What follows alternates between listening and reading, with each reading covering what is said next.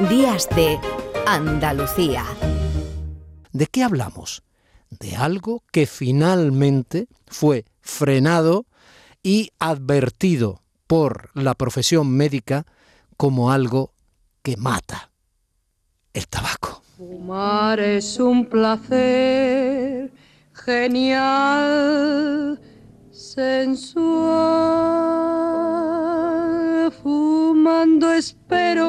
Al hombre quien yo quiero, tras los cristales de alegres ventanales.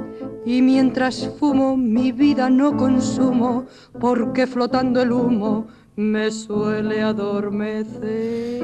Efectivamente, eso que la solía adormecer a la saritísima Montiel castiza como nadie y cupletera de pro hermosísima, eso que creía que no le hacía ningún daño, no solo le estaba haciendo daño, sino que, insisto, se convirtió de la noche a la mañana en algo prevalente de toda una industria, a algo que había que combatir en esa especie de desequilibrio entre impuestos estatales y ministerios de sanidad de todo el mundo en el que todavía andamos. Detrás de todo este humo hay una historia asombrosa.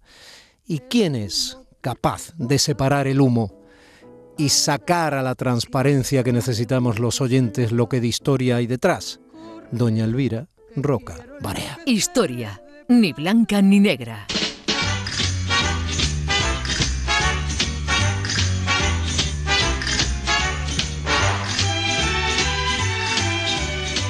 Que se fuma los legajos y las fuentes escritas, eh, orales y las que haya que desentrañar para ir acumulando esa capacidad historiográfica, histórica, en el sentido más académico y más de investigadora que la caracteriza entre otras muchas cosas. Como tiene luego esa capacidad para la docencia, nosotros la exprimimos. Mi querida fumadora de la radio, buenos días. Hola, buenas. Eh, podemos empezar en Ayamonte o por Ayamonte, que es de, donde era Rodrigo de Jerez, que pasa por ser el primero que nos habla del tabaco. Y esto ya ocurre en el primer viaje de Colón, además es una historia muy graciosa. Bueno, realmente no se sabe si es Rodrigo de Jerez o Luis de Torres. Estamos en el primer viaje de Colón, o sea que han llegado a la isla que se llama San Salvador o Guanajaní. Mm. Y entonces, creyéndose que estamos en las costas de China, Colón envía a unos cuantos, entre ellos estos dos, a Luis de Torres especialmente porque son lenguas, son personas dotadas para aprender idiomas rápidamente. ¿no? Y con presentes y regalos lo envían a que vayan abriendo camino hacia, hacia la corte del Gran Khan y claro, la, ninguna corte, porque se, a los seis días de camino se encuentran con que están rodeados de agua otra vez, están en una isla, vuelven para atrás y traen con ellos a unos indios con los que han entablado relación y tal. Que no parecen, que no parecen ni mongoles ni chinos. Claro, en absoluto.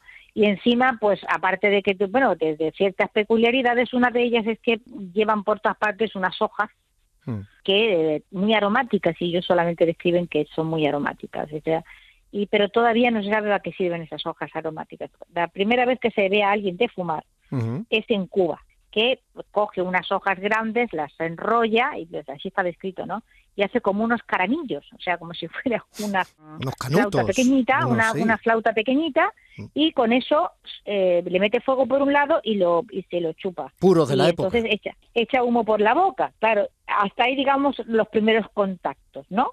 Pero parece que, que, muy pronto, por ejemplo, Rodrigo de Jerez parece que fue fumador ya, o sea, que se aficionó a la, a, la hierba, ¿no?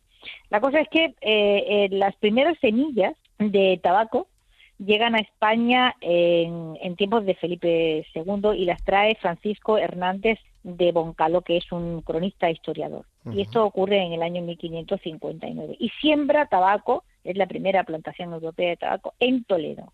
Lo intenta el hombre pero no hay manera. Eh, se le comen siempre la, la, planta las cigarras. Parece que de ahí viene lo del cigarro. Mm.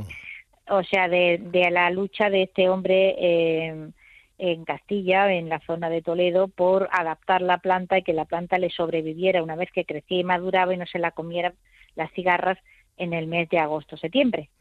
No sabemos si esto es así, pero parece ser que sí, que realmente la palabra cigarro procede del asociar la planta a la planta que se come la cigarra.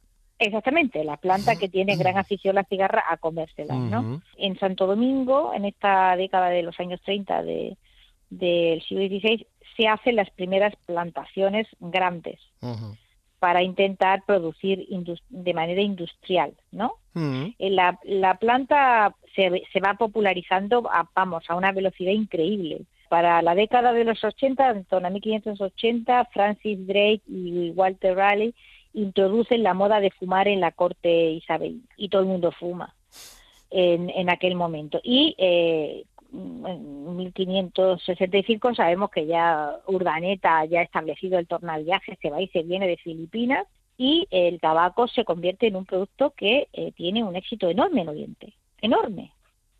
Y además el, hábito, eh, digamos, va aparejado a una serie de, de, artefactos, digamos, pipas o cosas que se fabrican para tabaqueras.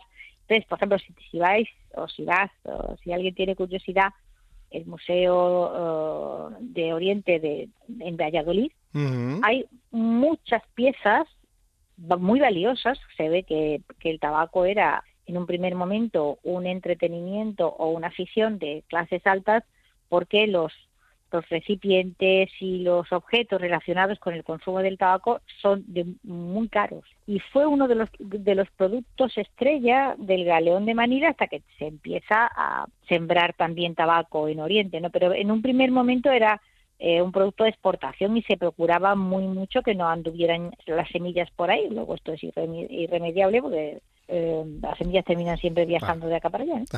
Pero para el siglo XVII pues el hábito de, fumar ya se ha extendido a China, Japón, Filipinas. Fíjate que me leía yo el otro día un libro sobre Musashi, Miyamoto Musashi, que es, digamos, uno de los grandes teóricos de la espada, ¿no? Posterior al periodo Nobunaga, de la, gran unificación de Japón.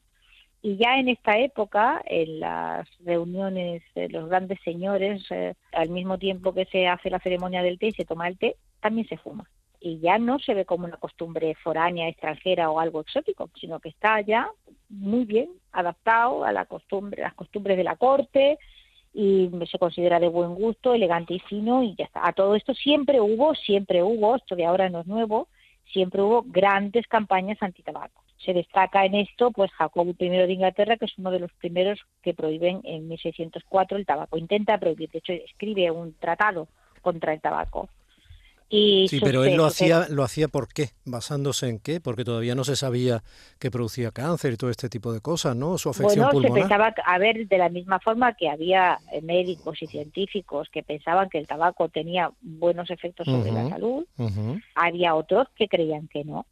Y había otros que lo consideraban de mal gusto, y había otros ah, que lo consideraban una cosa pestosa, y había otros que lo consideraban un vicio eh, demoníaco, y bueno, pues hay para todos los gustos, pero el tabaco ha sido prohibido. O sea, el tabaco, como toda droga, ha tenido una relación conflictiva con la justicia.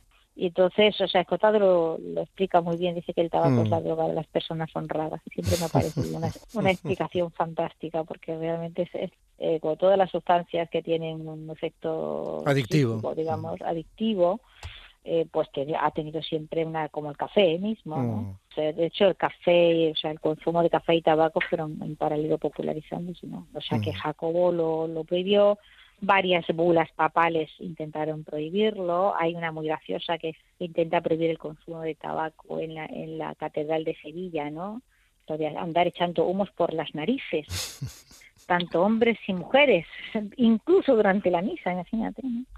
Y bueno, y la gran prohibición rusa, por ejemplo, también fue eh, notable, o sea que el tabaco ha pasado por etapas, pero me, me importa, o sea, me interesa que quede claro que de los productos que iban en el galeón de Manila, pues fue uno de los de los que dio mayores rendimientos. Y bueno, luego tuvo otra, pero eso lo dejamos para otro día porque esta historia ya es mucho más compleja y no sé si me situar directamente en los terrenos de la ilegalidad, creo que ya estoy bordeándolos, que es eh, en el momento en que se produce el encuentro entre el tabaco y el opio en Asia, ¿no? Mm, que el tabaco fue una tremenda industria, el protagonista de un tremendo comercio que España estaba ahí detrás y en medio y que eh, incluso la pintura, la literatura, la música, la ópera, ¿no? que sería si las cigarreras y las fábricas de tabaco en Andalucía. una de las primeras, es un gran cuadro que representa a Raleigh mm. y a Drake fumando. Claro. el, tabaco ha, estado representado desde el siglo XVI eh, como imagen de sofisticación. Por supuesto, y que te voy a contar en el cine, las grandes estrellas de, del ¿Qué, cine ¿qué vamos a decir? este Humphrey Bogart, por favor. Por Dios. Bueno, pues eh, aquí tratamos la historia y la tratamos con humo y sin humo. De la misma manera tratamos la medicina y por eso ambas merecen sacar a la luz sus verdades. Eh, doña Elvira, ¿semana que viene más? Hasta la semana que viene. Un abrazo. Domi del Postigo en Canal Sur Radio. Días de Andalucía.